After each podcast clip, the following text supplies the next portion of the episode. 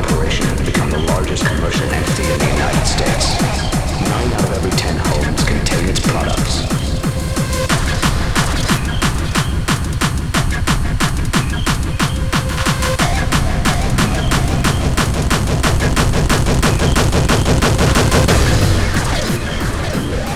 Genetic experimentation.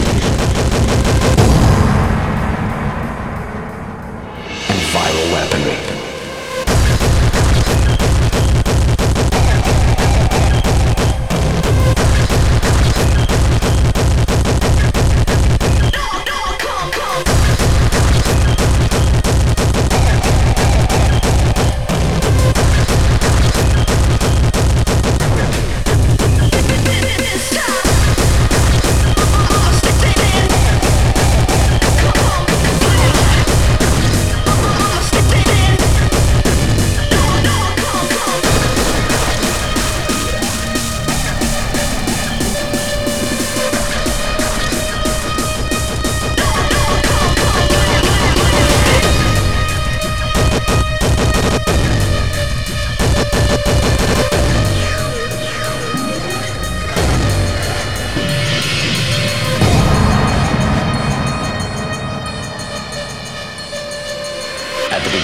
21st century, the Umbrella Corporation has become the largest commercial entity in the United States.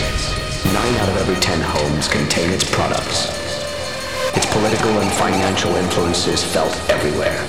In public, it is the world's leading supplier of computer technology, medical products, and healthcare.